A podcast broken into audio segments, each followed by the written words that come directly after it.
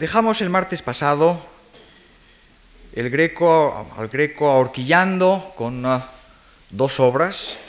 de muy distinto carácter, El entierro del conde de Orgaz y el uh,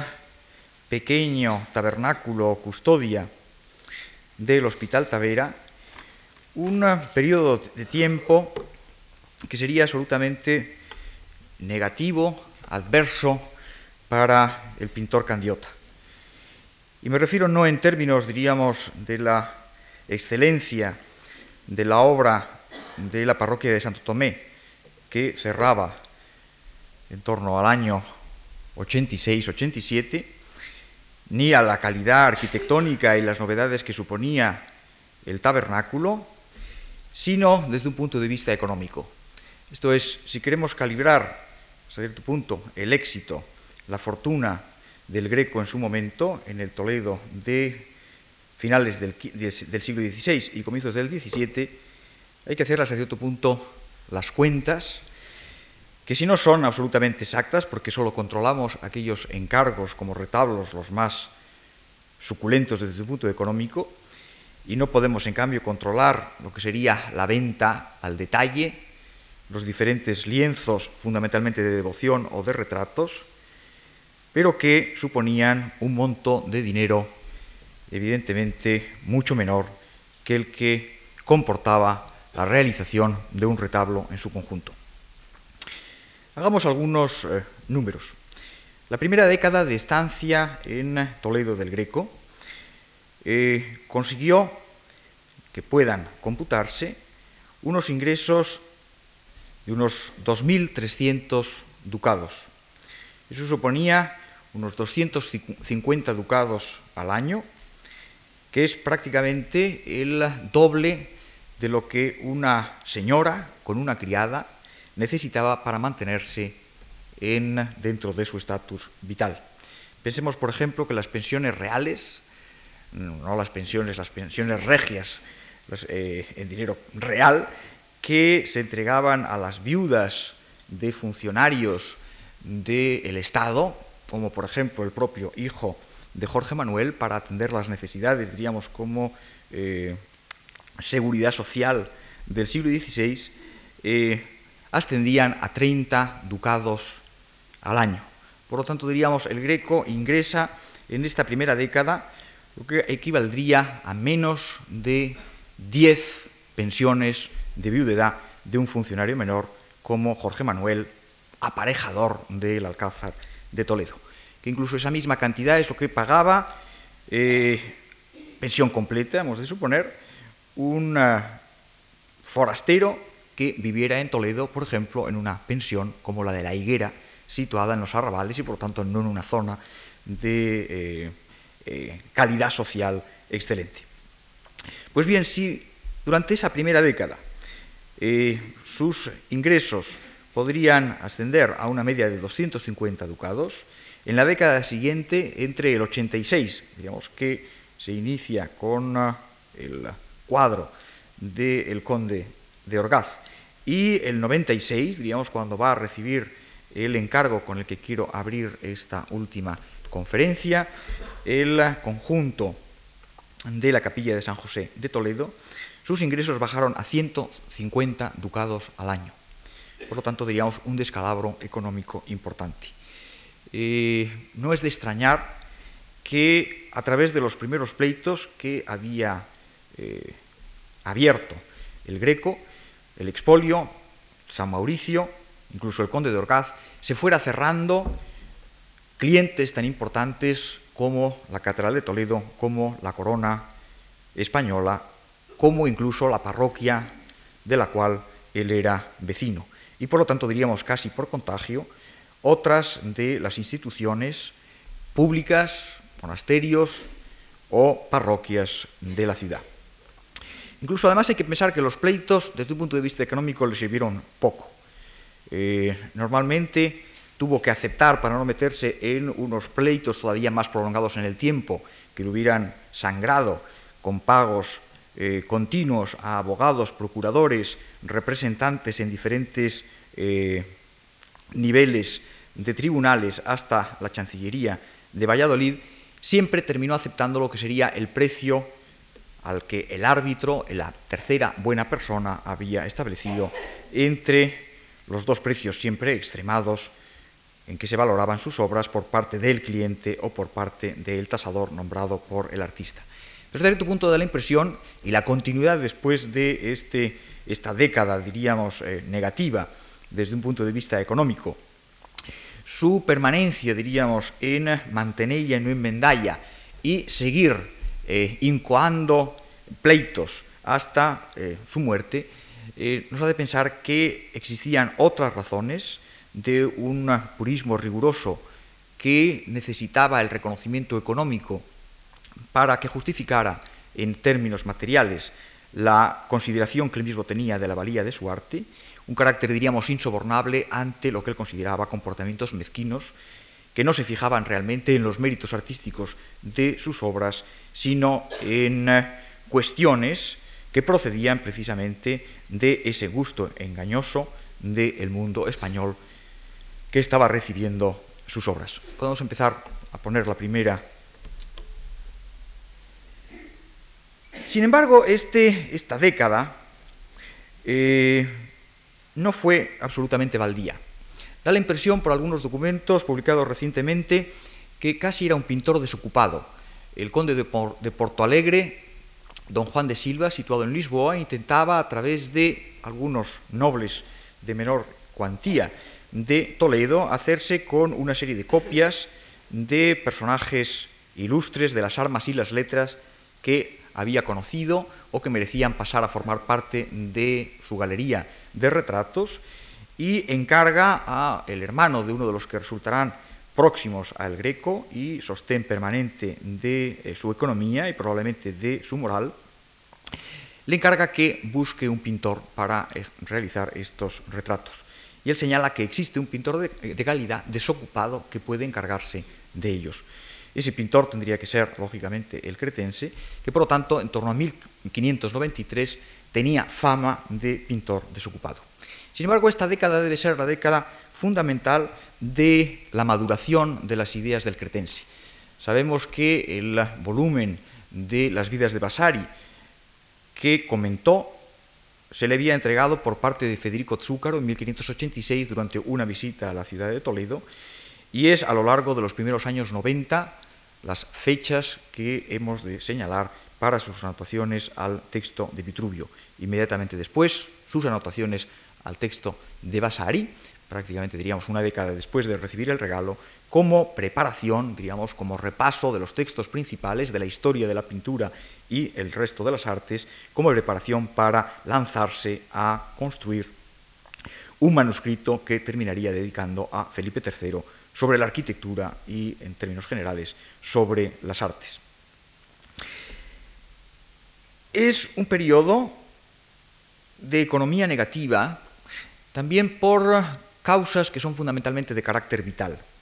y que tienden a mostrarnos a un greco fundamentalmente aislado en la ciudad,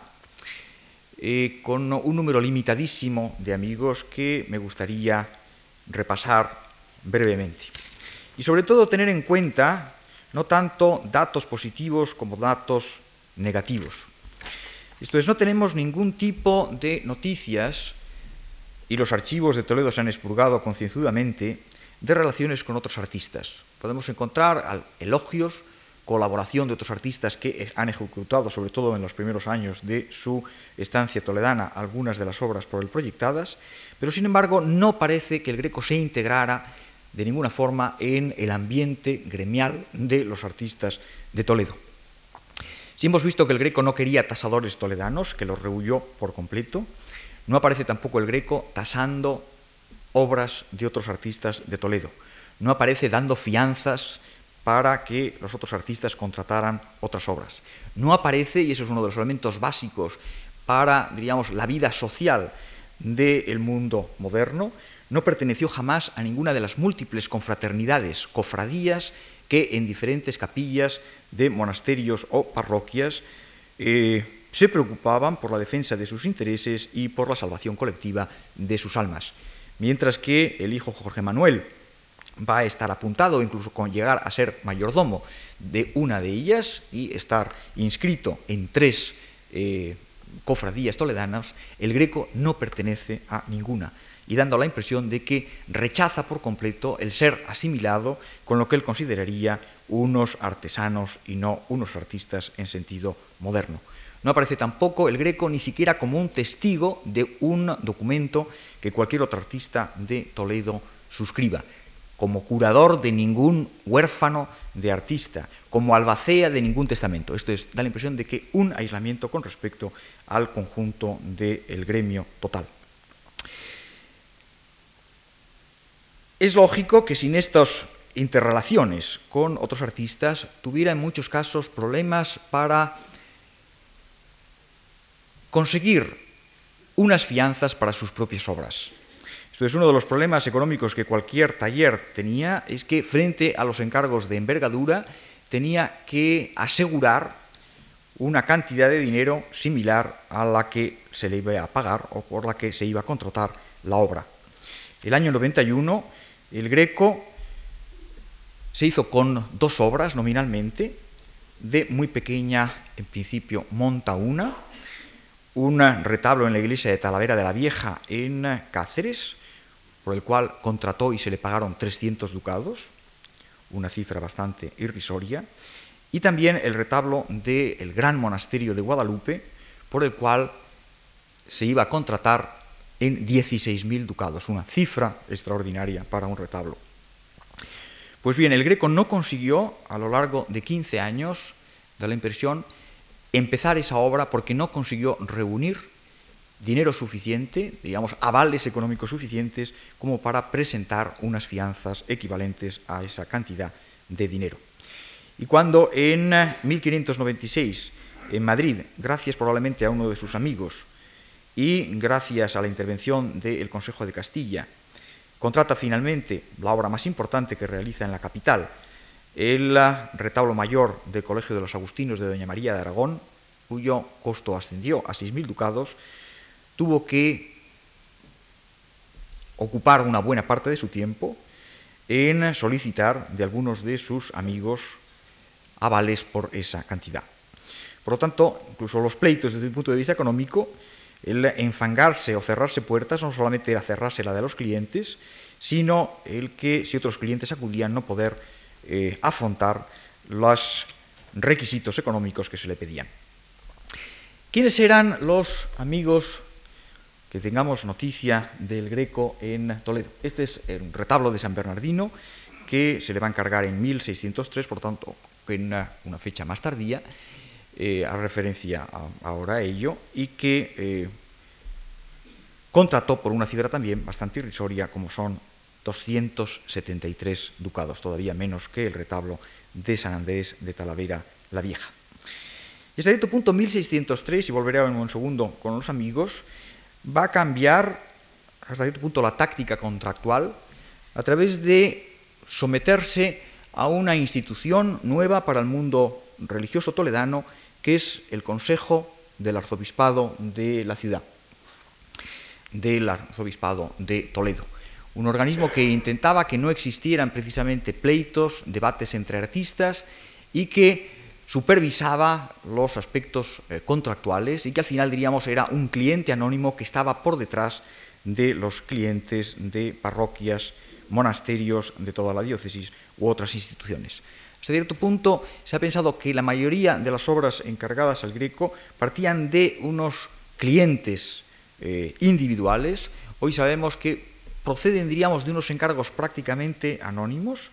que dependerían precisamente del gobierno arzobispal, gracias al cual va a contratar ese retablo de San Bernardino que les muestro, va a contratar el retablo de Illescas, va a contratar el retablo de la capilla de los Úbedos, los retablos de un pueblo, lugar nuevo de San Martín, y van a quedar, diríamos, exclusivamente al margen la capilla o valle que se la encarga el Ayuntamiento de Toledo, no sin problemas para su contratación, y el los retablos del Hospital Tavera que se los va a encargar este supuesto amigo, aunque lo hubiera dejado un poco en la estacada, con motivo del pleito del tabernáculo. Se ha supuesto que el Greco vivió en Toledo rodeado del afecto, la proximidad de una población devota de su pintura. Realmente sabemos eh, más de aquellos amigos más próximos y prácticamente pueden reducirse a tres nombres. Tres nombres en los cuales existiera ciertas afinidades, no voy a decir tanto de edad, como de intereses culturales comunes. El doctor don Rodrigo de la Fuente, al cual elogia en sus anotaciones, mayor que él por menos 20 eh, años y que muere en 1589, en una fecha muy temprana. El eh, helenista Antonio de Covarrubias, el hijo del arquitecto de Toledo, también mayor que él, que no llega a Toledo hasta el 81 y que morirá 12 años antes que el cretense. Y, en tercer lugar, don Luis de Castilla, al que hemos visto como hijo del deán interviniendo para el contrato del primer retablo de Santo Domingo el Antiguo. La imagen que muestro a la izquierda es el doctor don Rodrigo de la Fuente, celebrado por eh, Cervantes, a la derecha el sordo helenista Fénix de los ingenios, como diría incluso el propio eh, Greco, digamos casi eh, prefigurando la imagen de Lope de Vega, milagro de la naturaleza, por su conocimiento de la cultura helena e italiana, y el licenciado Jerónimo de Ceballos a la izquierda y a la derecha Fray Félix Hortensio de Paravicino. Eh, Jerónimo de Ceballos es un hombre bastante más joven que él, eh, miembro de la clase de abogados de la ciudad y miembro, por tanto, diríamos, más que del grupo de amigos, de un grupo de conocidos que son, van a ser los que fundamentalmente le apoyen en términos contractuales, económicos, que aparezcan como sus prestamistas y que hasta cierto punto es la clase de los abogados de Toledo, de los funcionarios de la administración de este Consejo del Arzobispado, y que por lo tanto da la impresión de que no iban a haber tenido unos intereses comunes, sino puramente económicos, aunque pudieran hacerse, prestarse favores en un momento u otro. La otra imagen, el retrato de Boston, uno de los mejores retratos de última época de Greco, del fraile trinitario eh, descalzo que visita Toledo en el siglo, ya en el siglo XVII, y un hombre 40 años más joven, el cual se ha insistido en una amistad que parece hasta cierto punto bastante difícil por la diferencia de edad. Y que sin embargo debió ser, digamos, uno de los hombres, y hasta cierto punto es interesante subrayarlo, que comprendió, que disfrutó, que elogió de una manera eh, calurosa el arte del cretense como Luis de Góngora, que también pasa por Toledo en fechas similares, en torno a 1610, y que iba a convertir, diríamos, al Greco en el pintor de los poetas,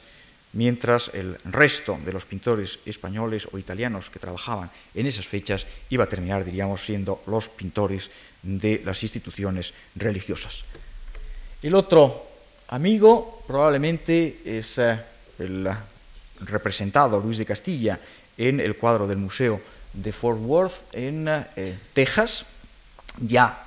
añoso, y que mantendría una amistad eh, continuada desde su época romana hasta la muerte. Solo hay que pensar que eh, Luis de Castilla es el que le va a conseguir de las monjas de Santo Domingo el Antiguo, haciendo uso de su influencia sobre la comunidad, que se le entregue a un precio altísimo, pero que se le entregue un entierro en la iglesia de las religiosas y que, eh, para el cual va a pintar quizá su última obra, el nacimiento de Cristo, eh, para un pequeño y modesto eh, retablo funerario de la familia, pero que no pasa en Toledo sino escasísimas periodos de tiempo y se encuentra tanto en Cuenca como en Madrid como en Italia, sobre todo en Milán, la mayor parte de la vida del Greco en Toledo. Por lo tanto, amigos que hasta cierto punto parecen íntimos, un núcleo muy reducido, parece haber tenido también buenas relaciones con un hombre de una clase mucho más alta, Pedro Lasso de la Vega, señor de Batres, en eh, futuro conde de Arcos, que más joven que él también, prácticamente 20 años más joven, se va a convertir en uno de los principales clientes como el eh, historiador, hombre cultísimo, Pedro Salazar de Mendoza, administrador del Hospital Tavera. Entonces se va a, va a encontrar fundamentalmente el apoyo de hombres de, digamos, la abogacía, hombres de toga, va a encontrar el apoyo, sobre todo amistoso, de hombres de una minoría, de hombres de eh, cultura, buenos conocedores del arte, que saben apreciar y que alcanzan, diríamos, el mayor grado de aprecio cuanto el nivel cultural y artístico eh, se eleva por encima del del resto de sus contemporáneos. Naturalmente, en esa década de los años eh, mediados de los 80 a mediados de los 90, el Greco tuvo que iniciar, diríamos, otras estrategias que frente a la cantidad de dinero importante que procedía de los retablos que no conseguía encontrar y que lo dejaban desocupado, pudiera mantenerle con vida, aunque fuera eh, dentro de cierta penuria económica. Pensemos un poco también en lo que puede ser como testimonio del grado de importancia de la cultura material del greco, lo que supondría, por un lado, lo que gasta en alquileres, el tipo de casas donde vive, lo que va a quedar a su muerte, a través, que conocemos a través del inventario de sus bienes. Es evidente que el greco, y todos sabemos, vivió en las casas del marqués de Villena, edificio enorme al parecer, destartalado, una construcción antigua mudéjar que requería cada poco tiempo el que se invirtieran por parte de la familia cantidades importantes de dinero para mantenerla en pie. Digamos, una casa que le cuesta mucho dinero y solamente a partir del año 85 tenemos noticias de alquileres y que a partir precisamente de cuando vuelven las vacas, el periodo de vacas gordas a finales del siglo del siglo XVI, eh, va a dar un salto cuantitativo en el pago de alquileres, prácticamente se duplica lo que está pagando unos 50 ducados al año, cantidad importante para un alquiler, si pensamos que sus vecinos pagaban entre 5 y 30 ducados al año, y va a pasar en torno a 1597 a pagar más de 200 ducados al año. Da la impresión de que ha ocupado una serie de habitaciones probablemente también destartaladas, si pensamos en eh, los objetos que de la propiedad del Greco ocupaban esas enormes habitaciones del taller y la casa. Es difícil, diríamos, computar a través de lo que queda en un inventario de una testamentaría el grado de riqueza del artista. Pero evidentemente quedan muy pocas cosas de orden material, necesario, desde cántaros a sartenes, a sábanas o mantas. Si lo comparamos con otro de los pintores eh, coetáneos que termina su vida en Madrid, eh, y del cual se ha conservado también el testamento, digamos, hay menos del 50% de número de objetos que tenía el colega toledano trasladado a Madrid. Diría Pacheco, visitándolo en 1611, tres años antes del inventario, trabajar admirado de la cantidad de obras que había realizado, de preparación a través de bocetos pintados minuciosos, del empleo de esos modelos de cera que hacía suspender del techo para estudiar sombras y escorzos, trabajar para ser pobre. Admirado, por lo tanto, de que a pesar del mucho trabajo y la calidad evidente que consideraba, en que consideraba al greco, no había conseguido salir de un umbral a cierto punto de pobreza. ¿En qué ha gastado el Greco el dinero? Da la impresión de que en libros. Una colección de libros que no tiene punto de comparación con cualquier colección de eh, otros pintores eh, de la España de la época, probablemente, según algunos testimonios tardíos, en eh, regalarse, diríamos, con placeres sensuales, como sería el tener músicos que a la hora de comer le regalaban los oídos y presentaban, diríamos, una imagen social de gran señor y cultivaban, diríamos, su faceta, evidentemente, de carácter hedonista. Esas estrategias de gastar enormes sumas de dinero en vivir en grandes espacios, eh, gastando prácticamente una media a lo largo de toda su vida de 250 ducados al año, lo cual supone prácticamente eh, gastar en alquileres eh, la anualidad que controlamos en metálico del primer periodo, diríamos, de bonanza de la actividad del cretense en Toledo. El gastarlo, diríamos, en cultura y en placer, más que en eh, objetos de utilidad diaria, que probablemente hubieran requerido criadas, amas, mm, cuñadas, que convivían con el greco en Toledo para hacer más aliviada su vida diaria, supone, diríamos, un cierto grado de ascetismo en lo material y, sin embargo, de preocupación por el mantenimiento de su educación, por el mantenimiento de una situación hasta cierto punto estéticamente y culturalmente eh, placentera. ¿Cómo conseguir dinero, y máxime en esa segunda década de su estancia, en que está en una situación de precariedad absoluta? Hasta cierto punto, diversificando su obra, multiplicando de forma eh, muy variada los ámbitos donde podía pintar sin la exigencia de un cliente que estuviera detrás y que pretendiera limitar las tendencias, a cierto punto, eh, no voy a decir arbitrarias, pero libérrimas, libres de Tetocupri. Por un lado, produciendo una gran cantidad de cuadros de devoción. Quedan sobre todo de la obra del Greco, eh, con multitud de réplicas que debieron ir saliendo de una forma seriada del taller a través de discípulos y colaboradores y cuya calidad evidentemente desciende eh, a plomo, pero que en la mayoría de los casos, diríamos, preservan el anonimato del artista eh, candiota porque no están firmados contra eh, su costumbre, lienzos alguna vez para altares de instituciones de no demasiada importancia que le pagan esas cantidades muy bajas pero en los cuales aparecen las figuras, los santos de eh, cuerpo entero, como el San Juan o el Santo Domingo que les muestro en eh, este momento.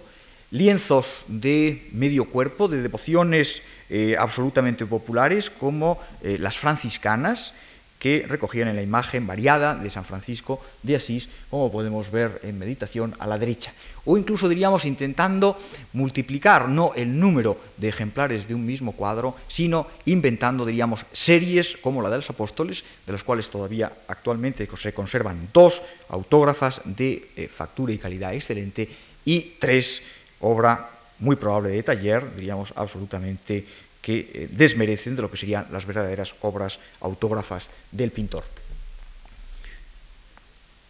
Retratos que pudieran hacer referencia a devociones eh, dobles, es un género que se estaba poniendo de moda en el Escorial, las parejas de santos, y que el greco va a trasladar a cuadros de eh,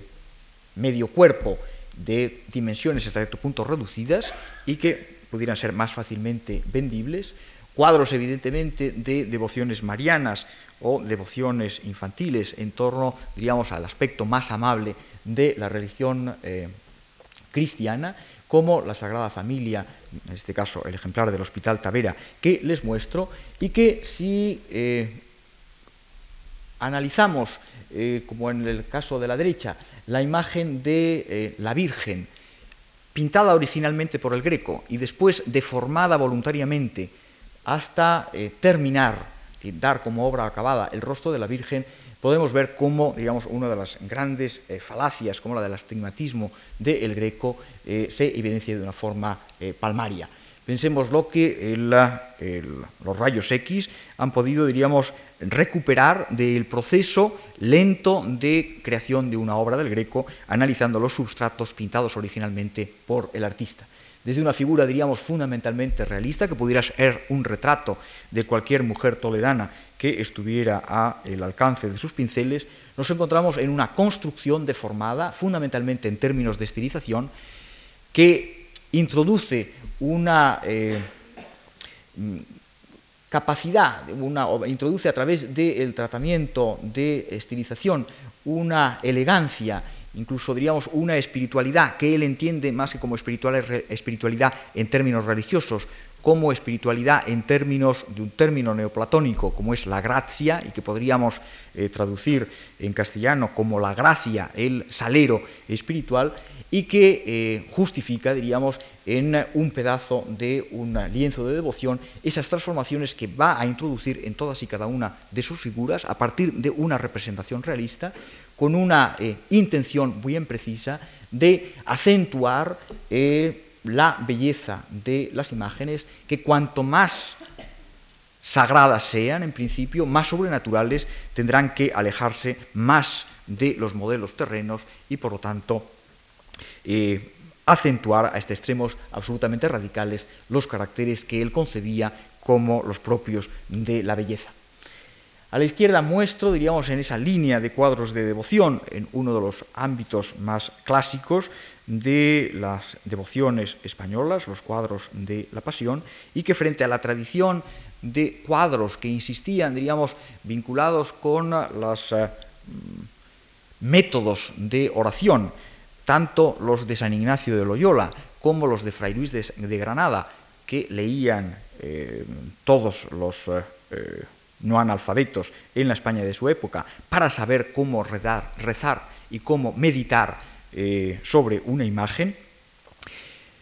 obvia por completo, diríamos, el tratamiento fundamentalmente dramático, eh, lastimoso de Cristo e insiste, como habíamos visto ya en el expolio,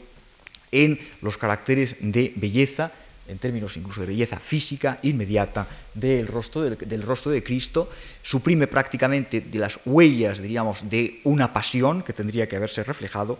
en eh, la deformación no en el estilizamiento, no en la acentuación de la belleza, sino en la deformación, en las la manifestación de las penalidades que por nuestros pecados, diríamos, habría sufrido eh, Cristo y que por tanto nos conmoviera en la directriz que los orientadores espirituales buscaban en la España de la época.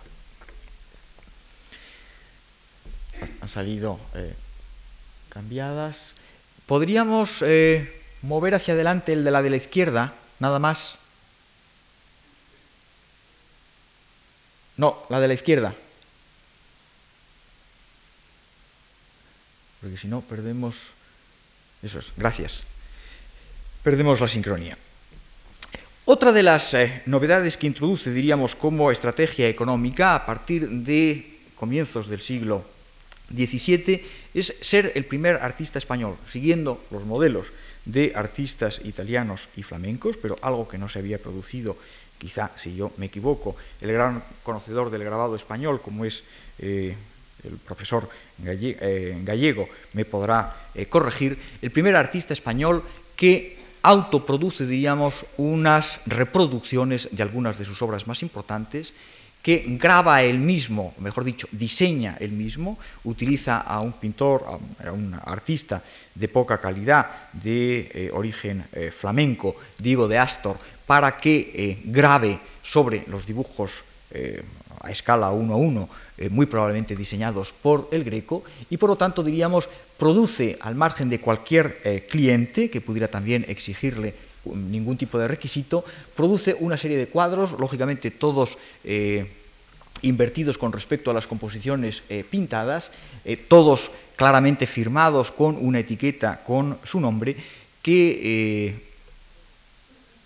multiplicaban, no sabemos por qué número, pero probablemente por el número de ediciones de libros más comunes y de estampas multiplicarán por mil, diríamos, cada uno de los lienzos y pudieran alcanzar, diríamos, un mercado mucho más extenso eh, que sería no el de los compradores de lienzos, pero el de compradores de estampas, elementos que decoraban las casas más modestas en el conjunto de España. Eh, cuadros de devoción como más, eh, más tópicos, como el San Francisco, como el eh, Santo Domingo de eh, Guzmán, o cuadros, diríamos, de mayor empeño, probablemente más difíciles de realizar, como esta adoración de los pastores, del cual exclusivamente se conserva una copia. Sabemos que, aunque conocemos actualmente cuatro, eh, estampas distintas, sabemos sin embargo que había realizado hasta 12 eh, modelos de estampa distinta, distintas que podía por lo tanto diríamos multiplicar por un número muy grande las posibilidades de venta de sus obras. Abrirse también, diríamos, camino con esos encargos hasta cierto punto muy especializados de clientes que eran especialmente eh, conocedores de la cultura y de la historia artística del mundo moderno. Eh, aunque sea de época tardía, y no lo cultivara un género como la mitología de una forma muy asidua, sin embargo es de los pocos pintores de la época que nos ha dejado, y en su eh, taller quedaban algunos más, un cuadro como el de la Laoconte de Washington. Cuadro que al mismo tiempo eh, se presenta, diríamos, como una especie de eh, ejercicio de arrogancia artística absoluta. Pensemos lo que era para la mentalidad del Renacimiento el grupo escultórico de época helenística o, según otros, de época romana, descrito por, identificado con una de las obras descrita por Plinio, encontrada en 1506 en Roma. Eh, apoteosis, diríamos, de la excelsitud de la escultura de la época antigua. Todos los artistas que se habían aproximado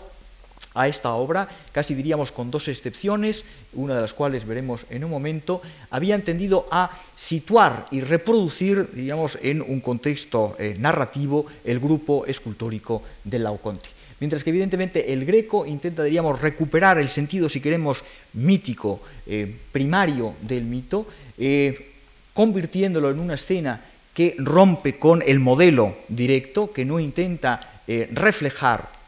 el eco de la imagen escultórica antigua, sino reinventar, eh, contextualizando, diríamos, en un ambiente eh, agresivo, con un fondo de ciudad identificable con Toledo, pero diríamos que todavía llevaba a mayores dificultades, a través sobre todo del movimiento absolutamente dinámico, de los escorzos eh, de personas tendidas, tiradas en el suelo en su lucha con la serpiente, el sacerdote eh, troyano y uno de sus hijos, y por lo tanto diríamos eh, negando la capacidad de modelo y en cambio afirmando la capacidad de superación de un modelo generalmente conocido como una de las obras maestras de la antigüedad. Eh, les muestro uno de los múltiples grabados en los cuales se intentó, precisamente imitando, no sea de buena calidad, ni la foto ni el grabado, intentando insertar sobre el modelo de eh, la escultura clásica dentro de un contexto, diríamos, urbano que representaría la antigua Troya, y diríamos las dos excepciones, dos excepciones que proceden precisamente del mundo veneciano, el mundo diríamos menos eh, proclive al culto por la antigüedad, algo que evidentemente parece haber heredado el greco durante su estancia, uno que sería la imagen que nos da Tiziano, absolutamente sarcástica, en el que Laoconte y sus hijos se han convertido en tres monos, y este grabado de Giovanni Battista Fontana, con la entrada del caballo de Troya en la ciudad, en el cual vuelve a tratar, diríamos, de forma original, buscando su propia versión de lo que habría sido la reacción física de unos personajes atacados eh, por una serpiente mítica. Y por lo tanto, diríamos, presentándose como un refundador, como hace el greco, a partir de un tema antiguo, un reformador de lo que debían ser las reacciones físicas y eh, psíquicas ante un evento como el narrado en la Iliada homérica. También utilizar, y se repite muchas veces, aunque su significado se nos eluda, con esa especie de gusto por el misterio en términos iconográficos, incluso en lo religioso, y más en términos de pintura eh, profana, otros géneros, diríamos, eh, que podrían encuadrarse dentro del eh, género del género, valga la redundancia. La figura del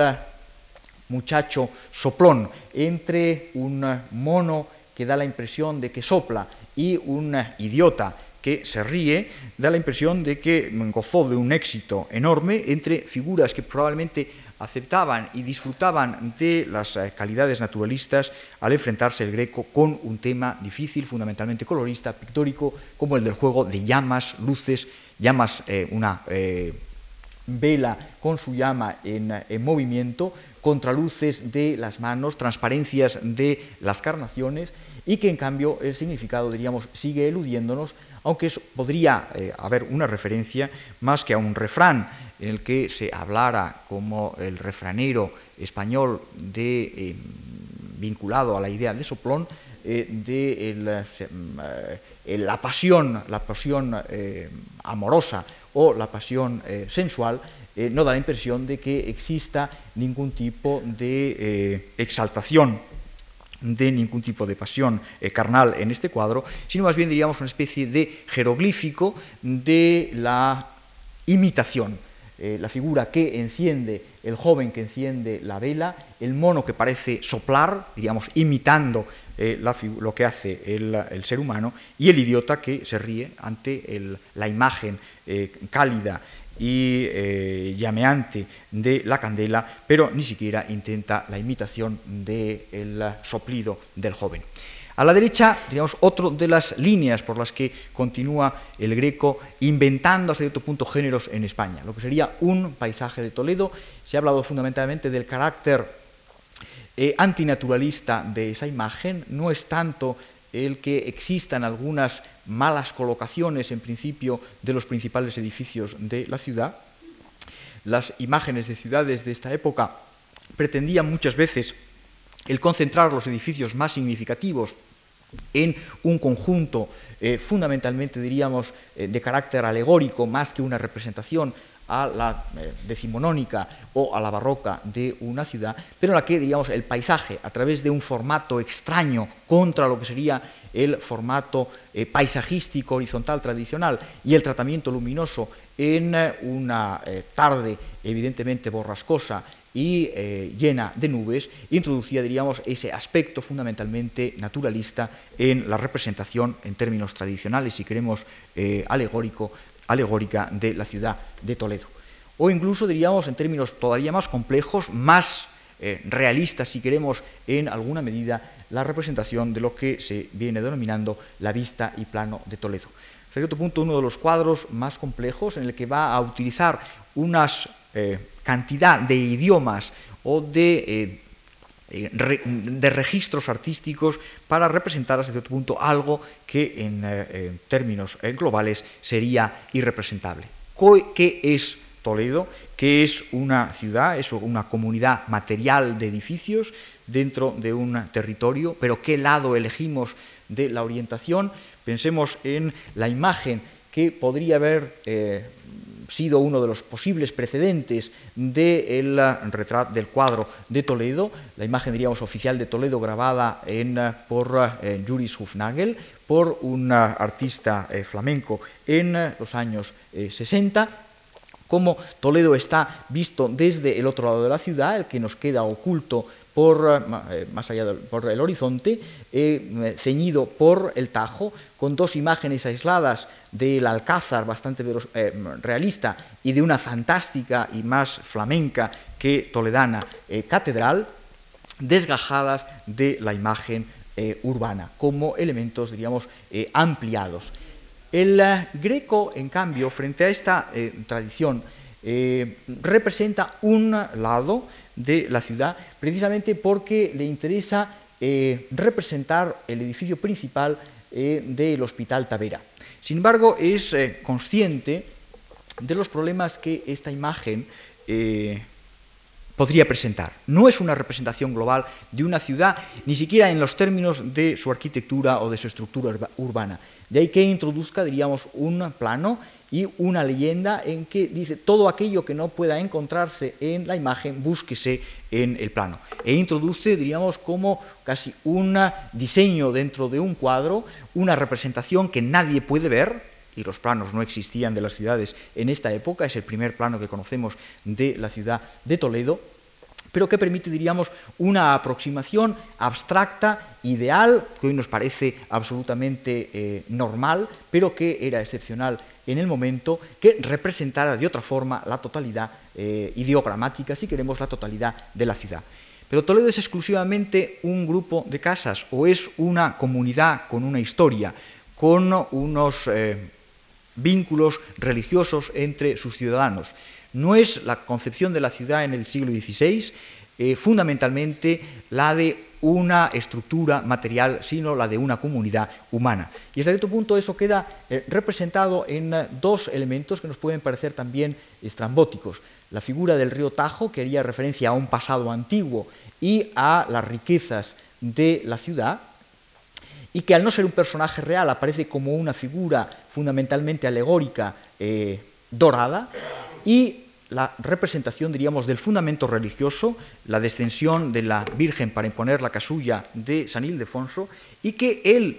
contra lo que pudiera pensarse que pintaba de una forma, diríamos, arbitraria, movido por las eh, pasiones religiosas y los arrobatos místicos, tiene también que incluir una leyenda que explique por qué ha representado contra las normas de tal de un tamaño tan grande aquello que debiera estar sobre la catedral y por lo tanto tener unas dimensiones relativas mucho más pequeñas. Y él echa mano, diríamos, a una propia experiencia de su percepción visual y señala si las imágenes luminosas las vemos, llamas, estrellas, las vemos mucho más grandes de lo que realmente son en la lejanía, la Virgen, los ángeles, que son seres celestiales, han de ser tratados también como imágenes luminosas y por lo tanto que sean percibidas por nosotros en unas dimensiones mucho mayores. Entonces aparecen, diríamos, al menos cuatro eh, fórmulas, cuatro eh, registros, cuatro idiomas distintos para tratar elementos absolutamente eh, dispares. Pensemos que, por último, coloca sobre esta nube una maqueta del hospital Tavera mientras que eh, Hofnagel podría meterlos sin tener que hacer ningún tipo de explicación y él justifica, diríamos, el que le dé la vuelta para mostrar la fachada, precisamente porque no se habría podido ver el conjunto de la ciudad de haberse representado sin modificar la, la ciudad. Muestro a la derecha la imagen, diríamos, celestial, eh, brillante, eh, que, con los contornos deshechos, como cualquier objeto que no podemos definir en la lejanía, por mucha luminosidad que tenga, y la imagen de un dibujo de la ciudad de Toledo, en la cual evidentemente el Hospital Tavera, pintada, dibujada desde un punto de vista similar, eh, nos vuelve lógicamente la espalda y terminaría con el gran cimborrio que se estaba construyendo con esas fechas, por estas fechas y que estaba y que refleja el Greco en eh, su pintura estaría ya cubriendo parte de la ciudad y por lo tanto distorsionándola. Pero vuelve el Greco a tener la necesidad de explicar cuáles han sido, diríamos, las licencias que se, han que se ha tomado para poder representar de una forma global algo que desde un punto de vista y con una solución única no habría podido representar en su conjunto y en su complejidad. Si volvemos a la pintura religiosa de los últimos años, de ese último periodo, diríamos, de éxito que, económico que va a representar sobre todo el encargo del costoso, eh, evaluado en 6.000 ducados, eh, retablo eh, del convento del Colegio de los Agustinos de Madrid, que son cuadros anteriores a los que hemos estado viendo, podemos ver también que no existe tanto una evolución a lo largo del tiempo, existe, Terminaremos con dos imágenes de un mismo cuadro, de un mismo tema, en el que podremos controlar lo que ha cambiado el greco desde su llegada a España, pero no existe una evolución, diríamos, en, eh, continua que justifique la diversidad de su producción, sino, diríamos, la voluntaria selección de diferentes registros que correspondieran a grados diferentes de realidad y, lógicamente, diferentes registros estilísticos formales para dar forma a aquello que fuera eh, fundamentalmente no solo religioso, sino la irrupción de la divinidad en la vida de los hombres. Y que desde un punto de vista del naturalismo, no del naturalismo eh, icástico, del naturalismo de Caravaggio, del naturalismo barroco del siglo XVII al cual estamos acostumbrados, no digamos después de... Eh, tener experiencia del realismo decimonónico, sino pensando cuáles son los límites del realismo de esta época y cuáles son las posibles opciones varias de aproximarse a la realidad, y teniendo en cuenta que la realidad no es la misma, la de unos personajes mortales que pueden aparecer en los retratos, que pueden aparecer en los bodegones, sino la realidad fundamentalmente de los seres sobrenaturales que deberían ser tratados, digamos, eh, hipertrofiando las mejores características de los personajes. Y la presencia, diríamos, de lo divino en el mundo terrenal, lógicamente, tendría que marcar a los seres que lo reciben, conmover y, por lo tanto, introducir una nueva forma estilística para ese tratamiento, diríamos, de la presencia de lo divino, de lo luminoso en la tierra. Quizá el grado más extremo de este tipo de representación se dé precisamente en el retablo madrileño, en lienzos como el bautismo de Cristo, en el cual, si por un lado aparecen, diríamos, episodios como los diferentes ángeles que sostienen las vestimentas de Cristo, casi como una especie de repertorio de la misma imagen vista desde diferentes eh, puntos de contemplación, como si demostrara su capacidad artística en variar un único tema y representarlo de cinco desde, cuatro puntos, desde cuatro puntos de vista, es evidente que la presencia de Dios Padre a través de la palabra, del envío de la paloma sobre el río Jordán, donde se encuentra el estilizado y bellísimo eh, San Juan Bautista y Cristo, tendría, diríamos, que conmover completamente la naturaleza del fenómeno eh, físico que tiene lugar.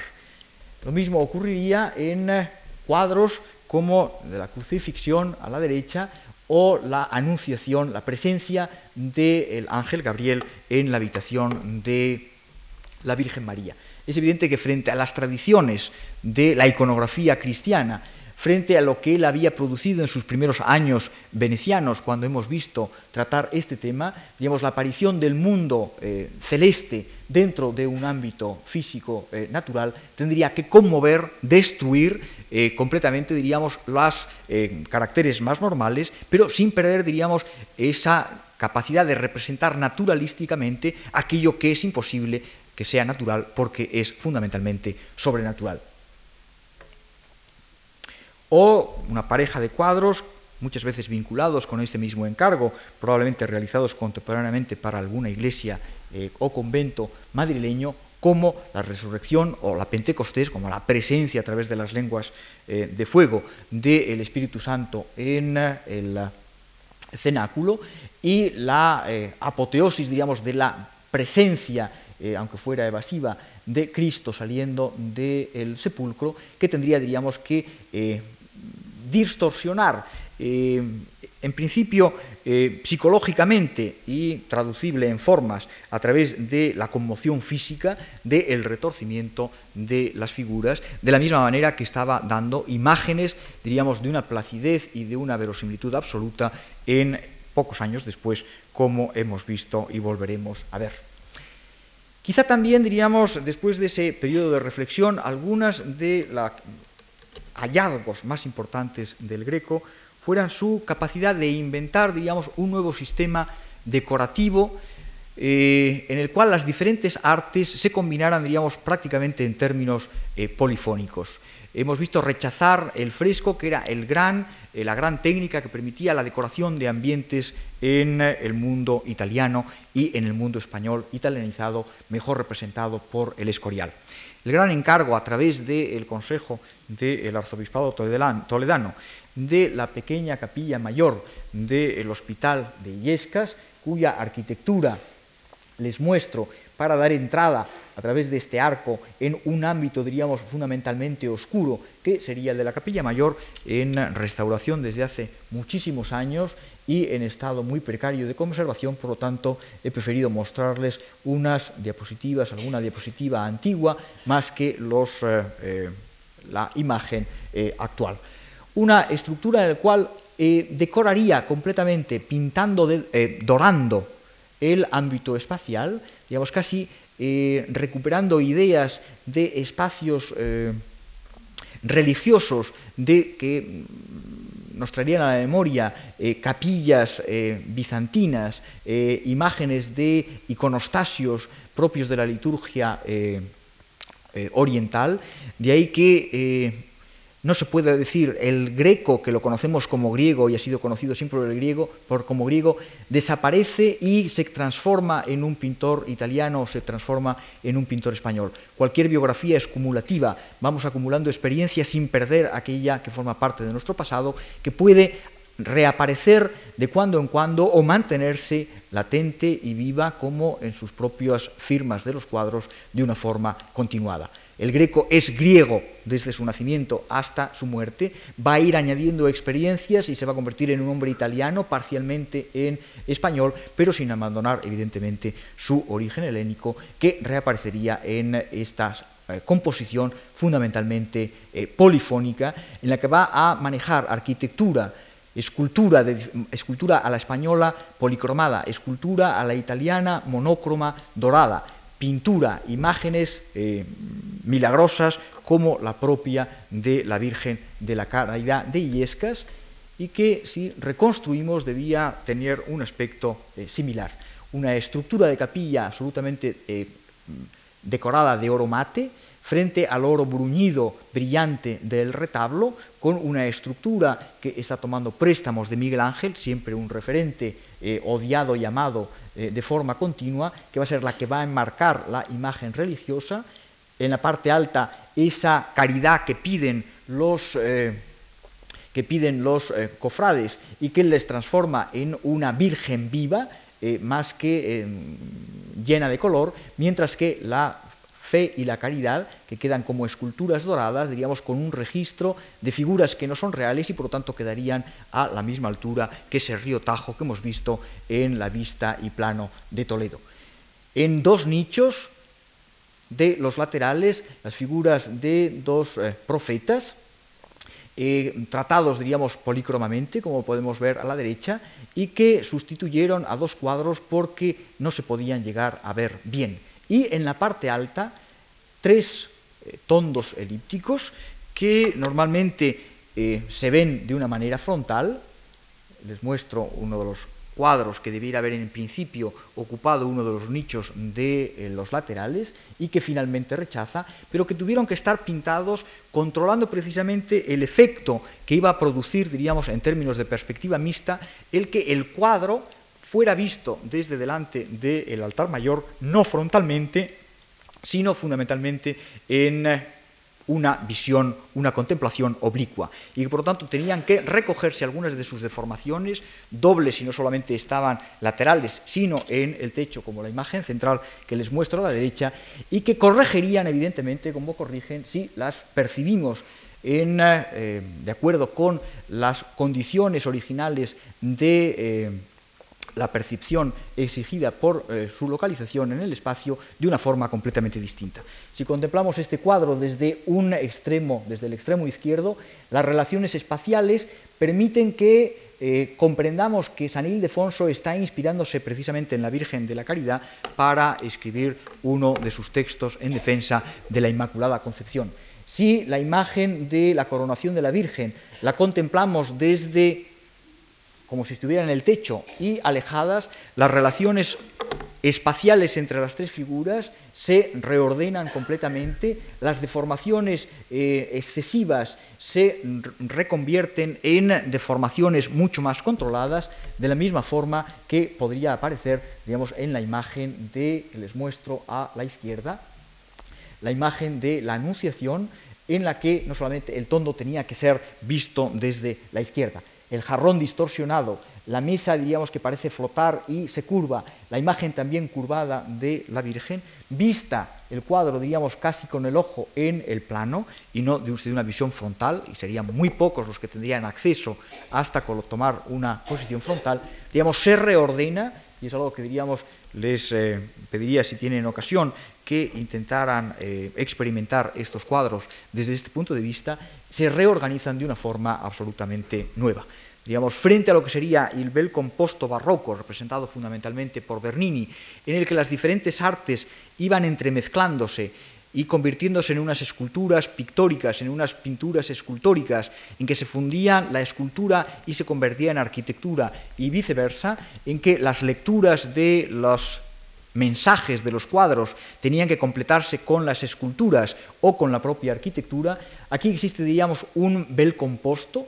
de, en términos polifónicos, en los cuales cada una de las artes mantiene sus eh, coordenadas propias, pero que contribuyen, diríamos, a hacer una selección y una discriminación de los niveles de realidad en función de lo que representan, en función del tipo de técnica que está empleando. Quizá una de las obras finales, la capilla o valle, también diríamos en su conjunto eh, destruida y que en eh, eh, el cuadro que se conserva en el Museo de Santa Cruz, el lienzo principal, da eh, excelente idea del arte del Greco en sus últimos años, pero eh, destruye por completo o es un testimonio fragmentario de lo que debía ser el efecto de conjunto de esta mínima capilla, encargada con muchas dificultades por el Ayuntamiento de Toledo y que incorporaría otra idea fundamental. Por, una parte, vuelvo a insistir en esta idea, diríamos, de la eh, absoluta ambigüedad con respecto a la iconografía. Se ha pensado que la imagen volante con un ángel eh, gigantesco a los pies que presenta eh, de una forma absolutamente oblicua, como una especie de diedro, como si fuera un cuchillo que se nos está lanzando una de las alas, hubiera, se hubiera tratado de una representación de la Asunción de la Virgen. Evidentemente, el sentido ascensional de las imágenes de la compañía de ángeles de tamaño, de buen tamaño, maduros, no infantes, como era, eh, iba a ser tradicional en las representaciones de la Inmaculada Concepción, ha hecho que se perdiera de vista los símbolos de las letanías lauretanas que confundidos no como símbolos eh, claramente identificables por ser obvios y desintegrados en el espacio pictórico, sino que aparecen, diríamos, confundidos, transformados en elementos del paisaje y que por lo tanto, diríamos, son eh, esos símbolos absorbidos por la propia realidad del ambiente terrenal que nos deja en la parte inferior del cuadro. Bien, esta Inmaculada Concepción requeriría ya de entrada, diríamos, una contemplación desde abajo hacia arriba, que corrige enormemente las deformaciones también exageradísimas de eh, la altura de eh, la Virgen, que, pero al mismo tiempo, diríamos, nos exigiría una contemplación dinámica, que es otra de las preocupaciones que parecen eh, parecen despedirse desde las propias anotaciones del Greco. Esto es contra la tradición del mundo del Renacimiento más dogmático, que exigía la contemplación estática desde un punto de vista fijo eh, de cualquier obra, cuyo efecto y encanto, diríamos, se destruía desde el momento en que se desplazaba, el Greco está, diríamos, eh, yendo en contra de esa idea. La eh, realización de estos cuadros para, ver si, para ser vistos oblicuamente prueba que aceptaba el, modificar los datos de sus cuadros para que, ser vistos desde una posición eh, móvil y extremadamente eh, lateral y que al mismo tiempo otros cuadros y otros conjuntos iba a exigir del espectador eh, no solo porque el cuadro es dinámico, sino por la organización del propio conjunto, que el espectador dejara de estar fijo en un punto y que tuviera que acompañar, diríamos, eh, ser contagiado por el dinamismo propio de los personajes y tener una contemplación desde un lado y otro del conjunto de la obra. Esta es la imagen, eh, tampoco absolutamente completa, de cómo era el retablo en su estado original. Eh, faltaban, faltan, sin embargo, dos grandes lienzos de santos que tenían que acompañar en los laterales y me interesa también subrayar la idea de que parte de la, ventana de luz natural que permite la iluminación del cuadro termina convirtiéndose en un foco de luz que no solo ilumina la capilla, sino que termina convirtiéndose en el foco, en una especie de punto de partida natural de la luz artificial eh, pintada, artificiosamente pintada por el greco, que va a terminar iluminando el conjunto del lienzo. Y por último, muy poco ricos los eh, miembros del ayuntamiento que controlaban esta capilla, en lugar de oro mate para los muros, los dejaron encalados, pero introdujeron un tondo oval en el techo, que es el que se, conserva en, el, eh, en Washington, y en el que evidentemente tendríamos que volver a encontrar, tendríamos que volver a enfrentarnos no con la visión normal de esta obra como la estamos viendo en esta diapositiva y se reproduce normalmente de forma eh, evidentemente frontal, sino desde un doble punto de vista, un doble punto de vista eh, eh, escorzado, colocado lejos de nosotros, que contemplaríamos la capilla desde el exterior de la misma y pegada al techo. Con lo cual muchos de los elementos se reorganizan correctamente, son mejor legibles estas formas como una escalera eh, perfectamente clásica, labramantesca, de eh, escalones eh, convexos, las figuras de probablemente 15 o 20 cabezas en sus proporciones, sin dejar de ser estilizadísimas, mantienen una altura, una proporcionalidad más, eh, en términos, diríamos, próximos a la realidad y que, lógicamente, esas últimas y muy radicales deformaciones, en muchos de los casos, dependen de la especial eh, eh, ubicación de los cuadros. Este es, les muestro a la izquierda, la imagen de uno de los santos de cuerpo entero que tendrían que estar flanqueando y convirtiendo, diríamos, esos espacios que tradicionalmente se pintaban al fresco, sin la capacidad, diríamos, de eh, impacto natural que podía producir el color al óleo en lugar de al fresco, digamos, en un espacio casi prácticamente mágico en el que los colores y las imágenes nos, nos, asaltaran, que pudiéramos contemplarlos desde diferentes puntos de vista que requirieran, diríamos, una participación dinámica por parte del espectador. Si me pasa nada más que la de la derecha, la de la izquierda, perdón, volvemos de alguna forma a recuperar. No, hacia adelante, la de la izquierda. No, hacia detrás la de la derecha, eso es, y esta, la de la izquierda, una hacia adelante. Y desde cierto punto podemos entrar, diríamos, en lo que sería un poco la senda de la conclusión. Si comparamos lo que, eh, los términos, diríamos, de una pintura eh, del greco fundamentalmente personal, que no abandona, diríamos, cuando quiere un idioma naturalista, pero mucho más complejo de lo que venía realizándose hasta la fecha, que introduce en la pintura religiosa y en algunos temas en los cuales la presencia de lo divino era eh, importantísimo para transformar, diríamos, los datos de la realidad y que se apartaba por completo, diríamos, en términos de aspectos naturalistas o en medio de comunicación con lo que sería la pintura mejor vista institucionalmente por parte de la Iglesia y de la corona española. Pongo dos ejemplos eh, de eh, cuadros de El Escorial, una eh, San Jerónimo Penitente de Federico Zúcaro, una adoración en el huerto de Pellegrino Tibaldi. En una es evidente que lo que interesa, más allá de una representación evidentemente verosímil del santo en, en el desierto, en penitencia es, diríamos, la, eh, narración fundamentalmente alegórica que, eh, conceptual que se van, las figuras de los ángeles eh, van apareciendo. No es una presencia histórica que no conozcamos que aparecieran unos ángeles, pero a través de los ángeles y los objetos que portan tiene, puede explicarse una compleja historia de carácter doctrinal. En el caso de la derecha, les muestro un ejemplo, diríamos, de nocturno. Un ejemplo que nos puede parecer mm, aceptable como representación de la, oración en el huerto en, como escena de nocturno, pero es lo mismo que si nos parece aceptable dentro de los convencionalismos lo que se denomina en términos cinematográficos la noche americana, la transformación de una escena rodada de día que con un entintado distinto da una imagen que no es la del nocturno, pero que aceptamos convencionalmente como representación del mismo. Hasta cierto punto, este cuadro, comparado con los intereses de verosimilitud, de realismo en los nocturnos del Greco, eh, marcaría, diríamos, lo que sería el naturalismo fundamentalmente convencional, el interés religioso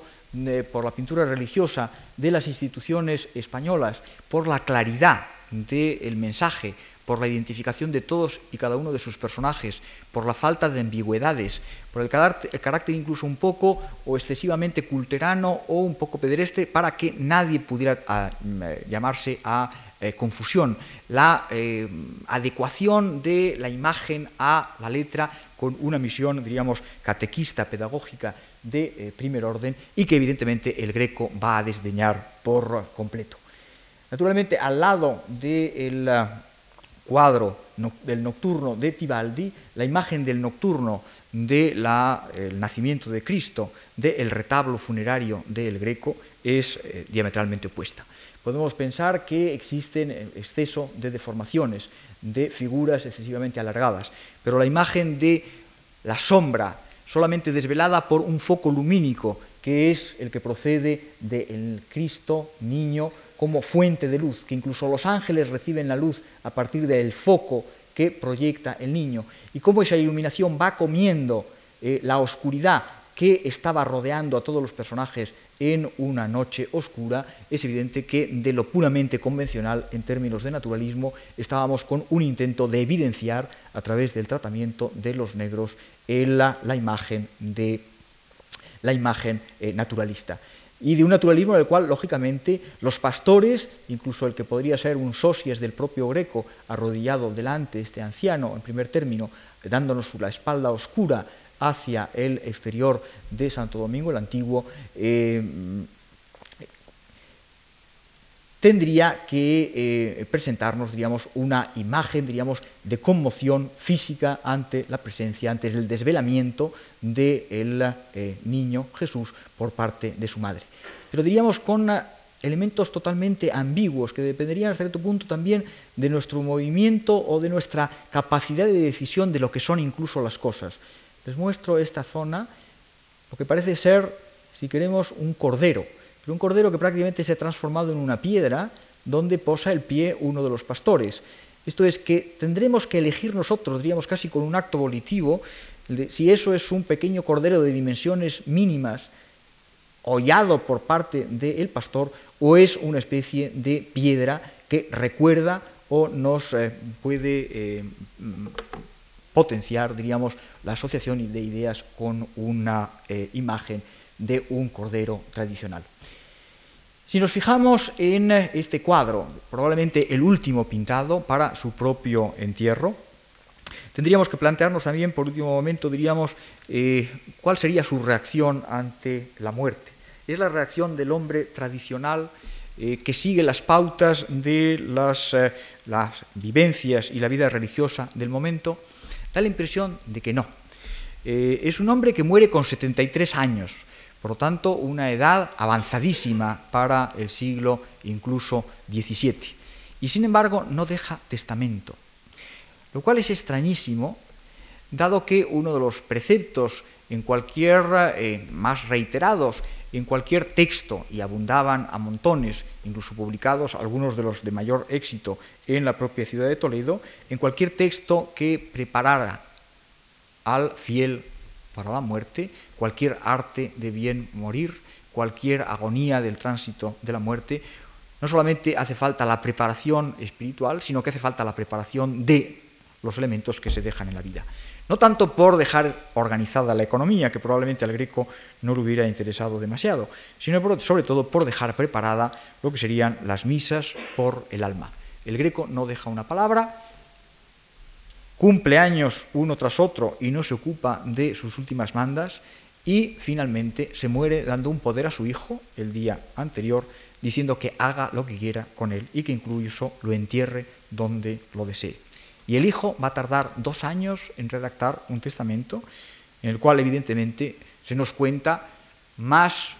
un testimonio de las propias creencias de Jorge Manuel de lo que debieron ser las propias del cretense. Sabemos que dejó un cuadro y que dejó velas exclusivamente, y que como dijera Fray Hortensio Félix Paravicino, con su muerte iba dejando eternidades a través de sus cuadros. Dejó evidentemente fama de extravagante.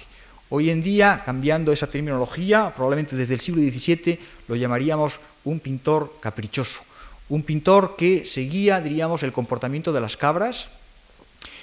pintando aquello que le parecía conveniente, que salía de su Minerva y que adaptaba en función de sus propios intereses en la representación de temas o géneros diversos. Un pintor, por lo tanto, que tendía a la originalidad, que se presentaba como genio, como genio el pintor caprichoso del 17 hasta nuestros días, el pintor extravagante para sus contemporáneos y lo que sería sinónimo actualmente del pintor moderno, del artista moderno. Muchas gracias.